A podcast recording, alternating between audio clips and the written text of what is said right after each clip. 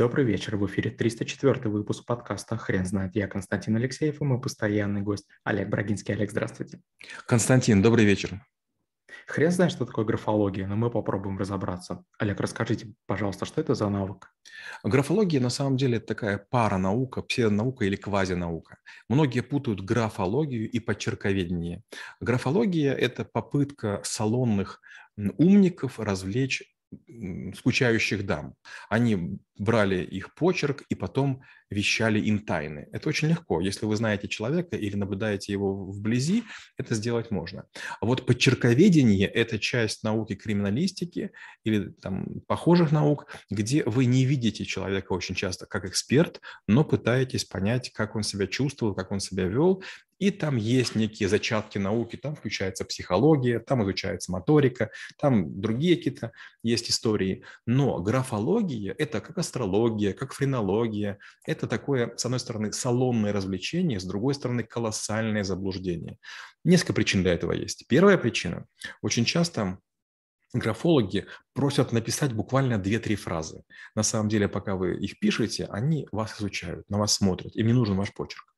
В почерковедении, наоборот, вас заставят писать примерно три четверти листа А4 средним шрифтом. Почему? Потому что через несколько строчек ваш уровень старательности упадет. И даже если вы пытаетесь имитировать какой-то почерк, вы к своему вернетесь. И это очень часто видно.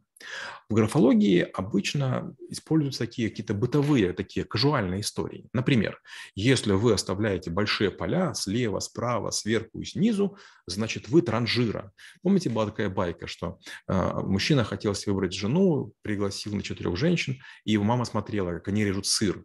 Одна резала сыр чересчур как бы крупными кусками, э, значит, очень много отходила кожуры. Она говорит, это транжира. Вторая была жадная, потому что еле-еле там значит, соскребала эту вот кожицу с сыра. А третья, значит, резала как нужно. Та и стала женой. Еще разочек. Если человек оставляет большие поля, не знаю, это его сегодняшний выбор. В другом месте он будет делать иначе к тому, что он жадина или не жадина, это никакого отношения не имеет. Дальше. Графологи говорят, если мы пишем значит, восходящим почерком, мы романтическая натура. Глупость какая. Чем чаще вы пишете, тем более прямые у вас линии. Вы же напишите свой лист и увидите, что они пошли вверх, и вы автоматически себя скорректируете. И через время, через там два там, или там три а, сеанса написания, если вам придется это делать, вы будете делать очень правильные, аккуратные, ровные системные строчки. То есть может как бы другое понять, насколько часто вы это делаете. Например, а, почерковедение понимает, что если вы не понимаете размера букв своих, вы делаете ошибку. Как очень легко определить компьютерщика? Компьютерщик начинает писать заявление какому-то там на отпуск и так далее, и у него маленькие кусочки не хватает а ему лень переписать. То есть любой человек гуманитарий, он перепишет. То есть первое как человек, а потом делает аккуратное. Технарь думает, а текст – это всего лишь текст, поэтому ничего делать не нужно. И почерковеды понимают, что люди, которые имеют системное мышление, мышление техническое, они не пытаются на других людей произвести впечатление почерком, а вот гуманитарии пытаются. Графология же о чем говорит? Если человек пишет, значит, связывает каждую буквочку, у него системное мышление. Да нет, Человек, который связывает каждую буквочку, он медленнее пишет. Значит, он наслаждается процессом, не более того. Да, я хотел бы посмотреть на графологов, которые будут анализировать э, стенографию. А, Олег, расскажите, пожалуйста, если а, все то, что вы говорите, действительно правда, а я этому верю, а, то зачем вы тогда выделили графологию в отдельный навык, а не включили а, графологию в почерковедение, например?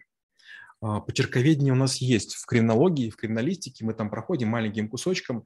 Я скажу, потому что как наука, она совершенно эм, проста и очень легко понимается. И, в общем-то, не нужно мне много рассказывать.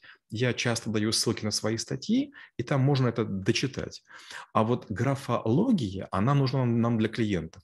Иногда, когда вы, допустим, даже вчера я летел в самолете, и со мной был, значит, француз, я его развлекал. И я ему показывал и карточные фокусы, и одно, и второе, а все было очень просто. Значит, мы летели на самолете такого среднего уровня, он был явно недоволен. Я ему пошутил, говорю, это типа не Mercedes Я-класса, это там Kia Optima. Он такой, да, да, это Kia Optima. То есть это бизнес-джет, но как бы не такого уровня, на который он бы хотел ориентироваться. Я, честно говоря, спокойно э, перемещался. И вот, я смотрю, он такой бука, а я думаю, блин, мне столько часов с ним лететь. Думаю, а с другой стороны, но Почему? Чем это не челлендж? Я показал ему пару фокусов на картах. Я там какие-то всякие штуки сделал. Мы, правда, не дошли до графологии, но вполне можно было бы. Получается, что такие вот интересные навыки – когда вы знаете много стихов, когда вы знаете много шуток на разных языках, когда вы способны взаимодействовать с разными компьютерными системами, когда вы быстро сочиняете рифмы, когда вы можете говорить слова наоборот, когда вы вяжете узлы, когда вы метаете топоры или ножи, а когда вы можете вот такие предложить развлечения, вы потрясающий человек. Вот чем отличается аниматор от обычного человека? Аниматор знает десятки способов заставить другого улыбнуться. Если troubleshooter будет чересчур серьезным, он становится занудой. Вот я помню хорошо, как только я из Альфа-банка вышел, я как-то не занимался как бы тем, чтобы там как-то улыбаться. Я был руководителем, я даю простые команды, вокруг меня такие же безэмоциональные люди, мы знаем, что мы делаем, ничего такого. И вдруг, значит, мне говорят немцы, а ты что, недоволен? Я говорю, да все хорошо. Они, ну ты можешь хоть там иногда улыбаться. Или, допустим, там я разговариваю там с корейцами. Они говорят, что случилось? Я говорю, у тебя как бы уголки губ вниз. Я говорю, так как бы все нормально. Олег, скажите, пожалуйста, а действительно ли нечего взять из этого навыка? Скажем так, Безусловно, если эм, вы часто наблюдаете человека и часто видите его почерк, с большой вероятностью вы сможете чего-то понять. Простой пример. Когда я в Германии работал, мне поставили в компании InfoSign правильную подпись. Мне поставили юридическую значимую подпись из двух частей. Там было очень мало перечеркиваний, она была очень такая солидная, такая, ну не министерская, но очень красивая. Я очень гордился. Я очень медленно вырисовывал ее. А потом, э, примерно в 2008 году э, и 2007 была такая ситуация, при которой я отвечал за кредитный процесс. И я подписывал по каждому кредиту по 11 ставил подписей, и это были тысячи кредитов в день. Я подписывал, сидя на совещании, я подписывал, сидя в машине. Я плавал в бассейне, подплывал к бортику, значит, горевал, мне подносили, я подписывал документы, вися в воде. И у меня очень быстро подпись превратилась буквально в закорючку. Получается, что если глянуть на мою подпись, можно понять, Уровень торопливости. Вторая хитрость. Есть люди, у которых очень стабильная подпись. Допустим, те, которые в паспортных столах работают или в полиции, они гордятся. Руководители, министры, они руководятся, у них такая подпись, очень стабильная, правильный размер и так далее. А я, наоборот, делаю, я использую некие хитрости. У меня есть три линии пересечения в подписи, и я с их помощью кодирую день недели. То есть, когда они предъявляют подпись, я пытаюсь проверить, а совпадает ли это со днем. И пару раз было такое, что прекрасно подделанную подпись, я тихонечко значит, говорил своему клиенту, я говорю, это точно подпись не моя, объяснял почему. То есть правильно ли я понимаю, что даже под подписи можно понять, с каким человеком ты общаешься? Можно сказать и так. Есть люди, которые относятся к подписи очень простенько. Они берут начальную часть фамилии своей, а потом делают маленькую закорлючку. Есть люди, которые пытаются обратить это в некий художественный образ. Они дорисовывают чего-то. Микрокрокодильчика, мини-голубя и так далее. Я не шучу, это правда очень красивые вещи. И получается, что вы примерно можете понять, о чем разговор идет. Есть люди, которые перечеркивают свою подпись. Есть люди, которые обводят ее какой-то историей. И вот графология для всех этих завитушек находят какие-то смыслы.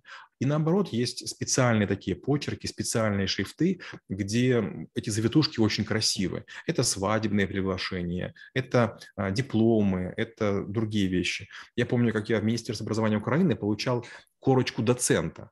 Это было очень необычно. Вышла женщина, которая принесла с собой чернильницу и при мне все выписывала. Я еще подумал, почему они не могли сделать это досрочно. Но она таким красивенным почерком от руки мне запомнила настенный вариант. И вот удостоверение, которое в кармане носится, я просто сидел, открыв рот. Это было прямо шоу одного человека. Это была каллиграфия, правда, в исполнении таких славянских букв. Олег, раз уж этот навык э, относится больше к развлечению, нежели каким-то системным знаниям. Вы не могли бы рассказать пару а, фишек, которые помогут мне рассказать что-то о своем собеседнике по его почерку? Ну, мы уже говорили про большие поля, мы говорили про восходящие линии, мы говорили про связность букв. А, графология очень любит такую историю, когда одна и та же буква пишется по-разному. И получается, графология четко определяет момент, когда человек расслабился. Например, есть люди, которые пишут букву «Т» вот каким-то таким вот образом, да, там, как буква «Т». Но иногда они пишут букву «Т» и ставят сверху черточку, или букву «Ш» и снизу черточку. Как только черточка пропадает, мы понимаем, что человек уже не боится. И мы говорим, о, наконец-то ты расслабился. И человек понимает, о, точно, я перестал волноваться. Другой пример, буква «Р». Буква «Р» есть вариант, люди пишут вот так, и как бы ну, как бы стандартно. Потом они переходят на короткий вариант. И что интересно, как только в букве «Р» появляется вот этот маленький хвостик, ведущий к другой букве, это означает, что человек собрался, он уже четко понимает, что делает. То есть он находится в ресурсе, как говорят сегодня. То есть он эм, готов вычислять, он готов думать, он готов э, как бы э, мыслить конструктивно. Другой пример. Мы наблюдаем за тем, как человек не текст пишет, а какие-то делают рисунки. И тоже мы говорим, если рисунки острые, значит он агрессивен, и у него какие-то мысли такие против нас. На самом деле бред сивой кобылы, может, просто снежинку рисую. Да, допустим, там, если я рисую, там, допустим, человека, очень важно, как я прорисовываю его лицо. Если у человека, допустим, есть глаза и нет рта, это значит, что человек хочет думать, а не говорить. Олег, спасибо большое. Теперь на вопрос, что такое графология, будет трудно ответить. Хрен знает.